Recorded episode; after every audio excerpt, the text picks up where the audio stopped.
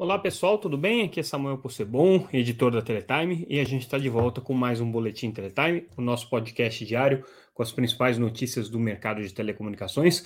Hoje destacando aquilo que a Teletime trouxe nessa quarta-feira, dia 5 de abril de 2023. Vamos começar com a notícia mais relevante do dia: o Conselho eh, do FUSH aprovando um projeto piloto do BNDES para oferta de 5G e 4G em favelas.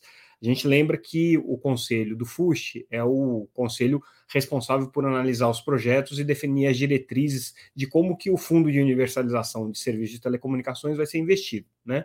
O FUSH é um, uma contribuição obrigatória por parte das empresas de telecomunicações, que contribuem com 1% da sua receita é, para esse fundo. Ele, desde que ele foi criado em 2000 2001, se não me engano, agora não me lembro o ano, se foi 2001 ou 2002, mas enfim, desde que ele foi criado já há mais de 20 anos, é, ele praticamente não foi aplicado, é, uma fração ínfima daquilo que ele é, arrecadou foi aplicado, e agora, com o conselho do FUST funcionando e com a alteração é, le, é, na lei que rege o fundo em 2021, a expectativa é que ele comece a ser aplicado.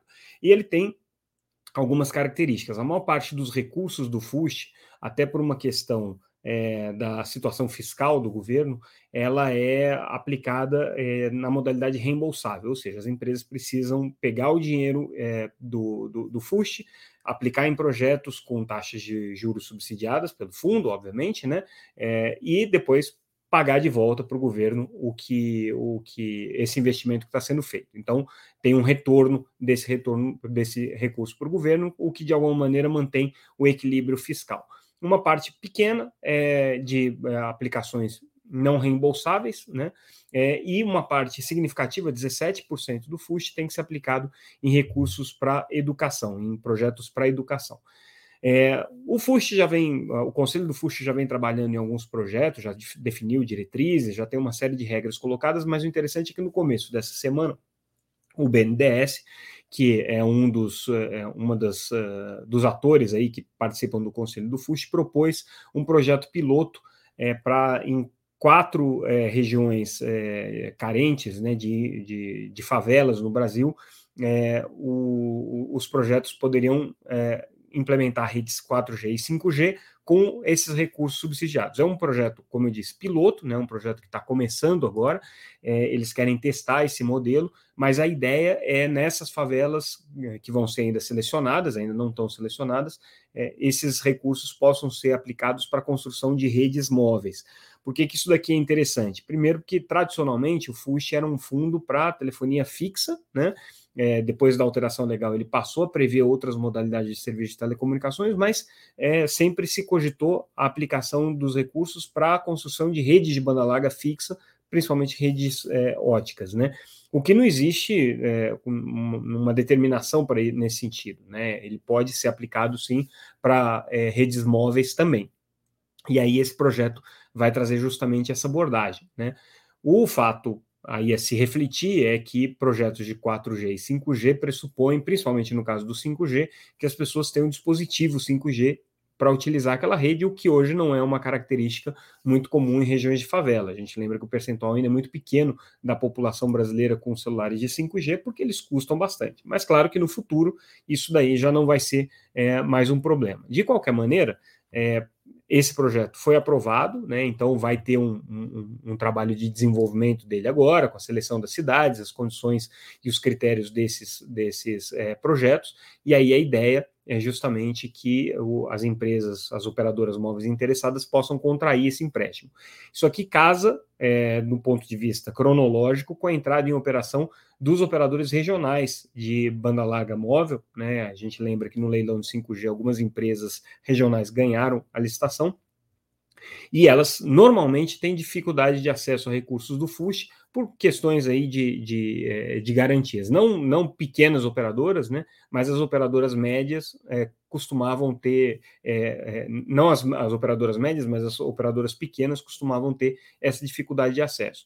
Vamos saber aqui, a partir do, do, da implementação desse projeto, se de fato o BNDES vai agora contemplar também as operadoras regionais ou não nesse, nesse, nessa política. É, a gente lembra que boa parte da contribuição do FUST vem de, também de empresas que hoje não têm mais acesso móvel, né?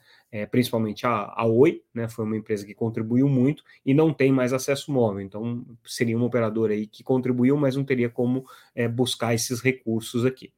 É, outra discussão que se coloca muito é se o recurso do FUST não deveria ser investido para subsidiar o serviço e não para construção de infraestrutura, né? considerando que construção de infraestrutura é uma, uma, é uma prerrogativa das operadoras, né? uma obrigação que elas têm que cumprir. Também o Comitê Gestor do FUSH aprovou algumas é, mudanças aqui na, na, nas políticas de conectividade de escola. Então, uma dessas políticas é instalar um medidor é, de, de qualidade de serviço né, nas escolas, o CIMET Box, então isso aí vai fazer o monitoramento da qualidade da conexão. E outra é, aprovação aqui do Conselho é, do FUST foi a ampliação da quantidade de localidades que podem ser contempladas para projetos do FUST, é, aumentando um pouquinho é, em função delas não terem conectividade ali disponível. Então mudou aí um pouco essa relação de cidades em que as empresas podem oferecer os serviços, lembrando que o FUST tem que ser aplicado necessariamente em é, é ações que visem universalizar os serviços onde é, esse serviço não existe. Hoje também foi o dia que a Anatel é, divulgou a sua pesquisa anual de percepção de qualidade dos serviços móveis, é, serviços de telecomunicações em geral, inclusive os serviços móveis, o serviço de banda larga fixa, TV por assinatura e telefonia fixa. É, essa pesquisa é uma pesquisa muito séria e importante, é uma pesquisa realizada aí com mais de 80 mil pessoas, está quase batendo aqui em 90 mil é, entrevistados, uma pesquisa gigantesca, é paga pelas operadoras de telecomunicações, constitui é, o índice é, de, de é, qualidade de serviços de, de, telecomunicações, então é um indicador que a Anatel vai utilizar, inclusive, para estabelecer os selos das operadoras. É, é, um acompanhamento já de longo prazo que a, a Anatel é, tem feito, né? E, e, é um acompanhamento que permite aí ter uma, uma visão de como é que estão evoluindo esses índices de satisfação que se traduzem em notas, né? E aí, é, o que, que a Anatel constatou esse ano? Né? Que houve um aumento na nota de satisfação geral por serviços, na banda larga fixa saiu de 6,88 para 7,07, na telefonia fixa saiu de 7,37 para 7,45, na TV por assinatura de 7,13 para 7,22, essa foi a nota de satisfação geral, mas nos serviços móveis aqui houve uma queda. Então, no serviço pós-pago caiu de 7,39 para 7,30 e nos serviços pré-pago caiu de 7,82 para 7,70. Essa foi a, a redução aqui que aconteceu.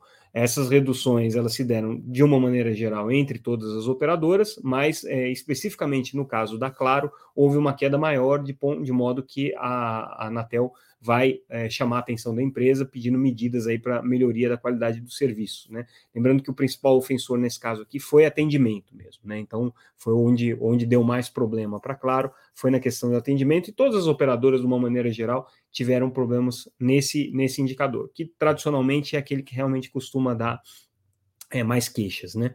O atendimento telefônico. E interessante dessa pesquisa aqui, né, é que ela, ela traz essa série histórica de como é que tem evoluído a qualidade. Então, bate também com a redução do índice de reclamação da Anatel, que anualmente, é, é, que mensalmente é realizado, né, e a gente tem trazido aí esses números sempre mostrando uma, uma queda nos indicadores de reclamação.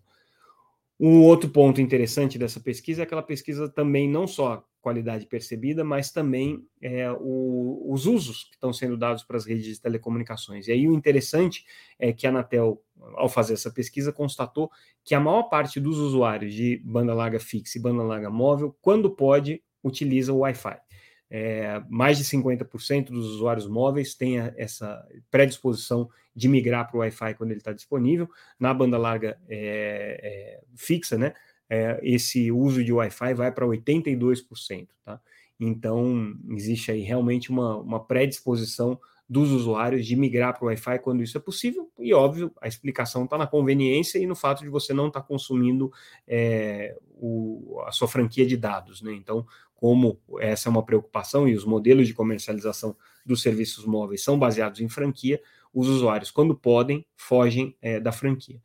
É, a pesquisa também identificou aqui os serviços que são mais utilizados. E aí o curioso é o seguinte: na, na, na, na internet, de uma maneira geral, mas olhando aqui a, principalmente a, a base de clientes pré-pagos, é, 50% deles utilizam para assistir o celular para assistir YouTube e Netflix, 73% para navegar na internet, 83% para acessar redes sociais e 77% para acessar vídeos e fotos por meio de aplicativos.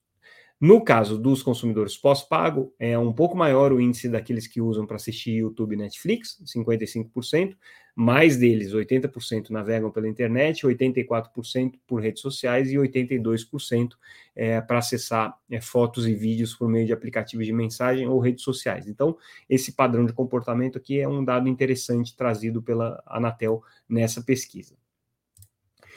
É, mudando de assunto, a gente fala um pouco sobre IPv6, que é a numeração é, para os endereços IPs, que já desde 2013 está sendo implementado no Brasil essa, essa política de IPv6, mas é, recentemente né, o, o, passou a haver uma, uma, uma política de adoção incentivada do IPv6, e o que a gente começou a perceber é que esse, esse, essa tecnologia já está é, em, em, em, franco crescimento. Né? Então, se em 2015, né, quando começaram aí as políticas, você tinha 0% de implementação de IPv6, hoje você já tem, em 2023, 43%. O problema é que boa parte dos serviços que são muito demandados pela população, como serviços de banco, serviços de streaming, ainda tem uma parte pequena dos seus acessos via IPv6, e por isso é, o índice de adoção que poderia estar mais elevado nesse momento, não está tão elevado assim, pelo menos isso foi o que constatou a pesquisa. Né? É, de qualquer maneira, né, o, o, o, número que a Anatel apresenta é interessante, mostra que já existe uma evolução tecnológica em direção ao IPv6, que é só uma, uma forma de você fazer a numeração é, trazendo mais alternativas, né, ao, em detrimento do IPv4, que já está esgotado desde 2020, não tem mais endereços IPv4 disponíveis, né. Então, as empresas estão tendo que adotar aí é, medidas de mascaramento de endereço para conseguir é, operar aí com as redes IPv4. Mas a boa notícia é que o IPv6, que é, que é o, o, a, a, o novo modelo de endereçamento das redes IP, está evoluindo, mal comparando, é como se fosse a evolução da placa de carro, né, da placa é, branca de três é, letras que a gente tinha até recentemente, para a placa híbrida do Mercosul, que você tem uma, uma, quantidade de combinações ainda maior. E aí a gente fecha o nosso boletim de hoje, é, trazendo aqui a informação de que a Cisco e a Inatel desenvolveram um módulo né, de rede privativa que vai funcionar como se fosse uma caixa, né, que simplesmente é conectada pelas empresas. Por que, que isso aqui é interessante? Por que, que a gente está destacando isso? Porque existe uma corrida dos fornecedores em relação à simplificação de soluções para redes privativas, para redes utilizadas pelo mercado corporativo. Esse é o segmento que mais se aposta num crescimento aí pro, de receitas para o 5G, e a grande dificuldade é como que você leva essa tecnologia para empresas que não estão acostumadas a operar serviços de telecomunicações de uma maneira simples. Então, esse conce conceitos como esse, né, de você colocar é, uma rede privativa numa caixa que você simplesmente liga na tomada dentro da empresa e aquilo já se conecta à rede 5G e já cria uma rede 5G para a empresa, é uma ideia muito tentadora e todo mundo está correndo atrás disso. Cisco e Natel aqui dando um exemplo desse desenvolvimento. E com isso a gente encerra o nosso boletim de hoje. Nessa quinta-feira a gente não vai ter o boletim é, diário porque é véspera de feriado, mas a gente vai publicar ao longo de, dos próximos dias, inclusive durante o feriado, é, duas entrevistas importantes que a gente fez e que estão disponíveis no YouTube.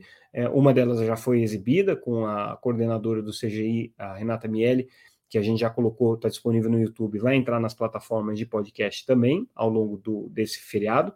E a próxima é, entrevista, que a gente ainda não publicou no YouTube, mas vai entrar nessa quinta-feira, que é a entrevista com o João Brant, que é o secretário de Políticas Digitais da Secretaria de Comunicação Social do governo, e que ele fala sobre o projeto de desinformação que foi encaminhado é, para subsidiar aí a discussão do PL 2330, projeto chamado projeto das fake news, né? Então o governo fez essa proposta, encaminhou para o relator Orlando Silva e está a partir desse substitutivo aí trabalhando para trazer a sua visão e a, o seu modelo de regulação da questão da desinformação, da questão das fake news. Ele fala um pouco sobre isso, mas fala do contexto geral das políticas digitais é, que estão sendo estabelecidas aí pelo governo. Então, entrevista bem interessante, vai entrar é, no YouTube e também vai estar disponível nas plataformas de podcast ao longo do feriado. E com isso, a gente de fato encerra o nosso boletim. Agradeço mais uma vez a audiência de vocês. Bom feriado a todos e a gente volta com qualquer notícia e informação extraordinária. Lembrando que o nosso boletim no site continua ativo durante essa quinta-feira, www.teletime.com.br. Havendo necessidade, a gente volta com o podcast também. Então fiquem ligados ali na nossa, na nossa página para vocês terem acesso em tempo real às principais notícias do mercado de telecomunicações. Até mais, pessoal. Obrigado. Até a próxima. Tchau, tchau. Yeah.